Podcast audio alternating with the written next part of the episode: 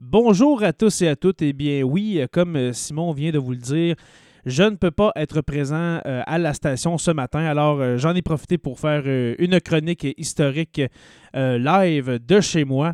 Alors, ce matin, je voulais vous parler de la colonisation de Rimini. Rimini, qui est le dernier village à être colonisé, à être fondé au Témiscamingue en 1935.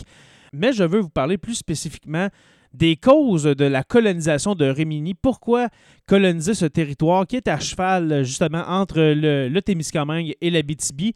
Ben, on, doit remonter en 1929, en octobre 1929. Euh, il y a un gros crash boursier. C'est le début d'une crise économique sans précédent, une crise qui va perdurer pendant près de dix ans.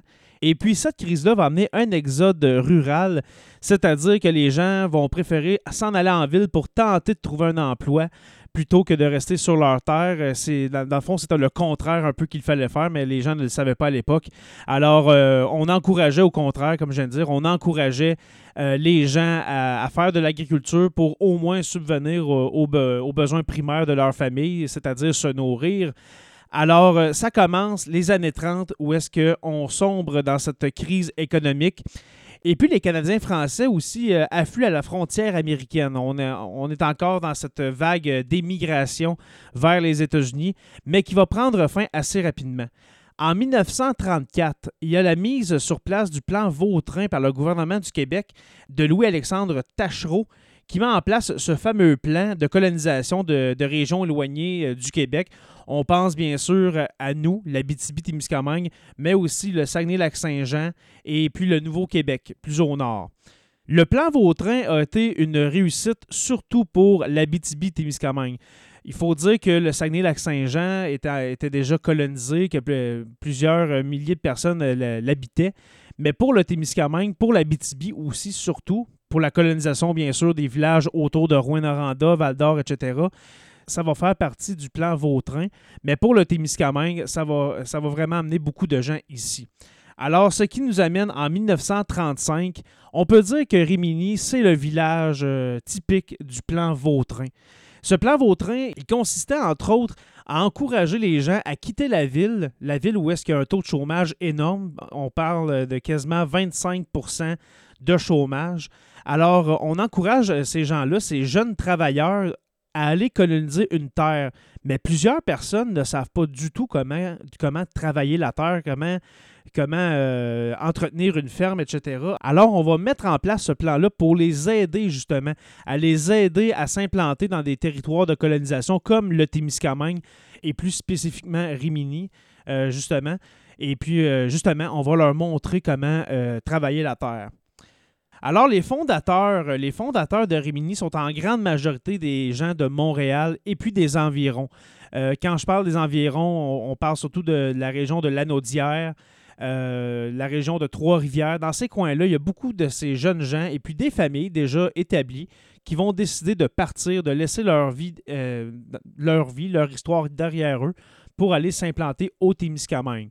Moi, personnellement, je suis touché par cette histoire-là parce qu'une partie de ma famille a fait partie de ces gens-là, des gens de Saint-Zénon dans l'Anaudière, euh, de Saint-Michel-des-Saints qui ont tout euh, laissé derrière pour venir s'établir euh, au Témiscamingue.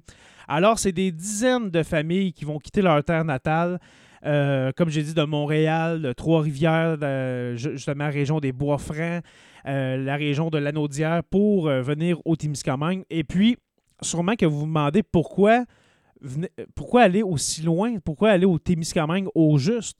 C'est que les terres cultivables à ces endroits-là, dans ces régions périphériques euh, autour de Montréal, ben, des nouvelles terres, il n'y en a plus tellement. Ça fait quasiment, euh, trois, dans ce temps-là, quasiment 300 ans qu'on qu'on travaille la terre, qu'on ouvre des nouvelles terres, etc. Alors, des nouvelles terres pour les, euh, les, jeunes hommes, les jeunes femmes, les jeunes familles, il n'y en a plus tellement. Alors, c'est pour ça que euh, le gouvernement de Tachereau, euh, via son plan Vautrin, va encourager les familles à, à, se, à se, diriger, oui, vers le Témiscamingue. Alors, Rimini a été fondé en 1935 en plein bois. Les, les pionniers de Rimini euh, dont faisaient partie mes ancêtres, bien sûr, ont travaillé à la sueur de leur front pour défricher ce dernier coin inexploré du Témiscamingue en, en, 1935. Et puis aujourd'hui, Rimini est surtout connu pour la chasse, la pêche, ses, ses, pourvoiries accueillantes. Et bien sûr, ce n'est pas juste les pourvoiries, mais sa population chaleureuse et accueillante aussi. Et puis, bien sûr, pour le camping, alors aujourd'hui, Rémini, c'est un lieu de plein air, un lieu euh, où l'été, euh, il y a beaucoup de choses à faire, vraiment beaucoup. Et puis voilà, c'était cette petite chronique sur Rémini. La semaine prochaine, la semaine prochaine, je vous amène, il y a 350 ans, nous allons euh, accoster, Simon et moi, sur le rivage du fort Témiscamingue au Badjiwan avec notre cargaison de fourrure afin de constater comment vivaient euh, les, les euh, du, euh, autour du fort Témiscamingue. Pardon. Et puis, je vous invite bien sûr, pour terminer, à visiter la page Facebook de Sur la Terre des Hommes podcast. Visitez aussi notre site web, le Sur la Terre des Hommes podcast, en un seul mot, podcast P-O-D-C-A-S-T, sur la Terre des Hommes podcast.ca. Notre Patreon, si vous voulez nous encourager à donner un petit 2-3 dollars par mois pour, euh, pour euh, encourager notre travail, c'est le patreon.com barre oblique SLTDH. Et puis, je vous dis à la semaine prochaine pour une autre chronique historique sur les ondes du 93.1 et 92.1.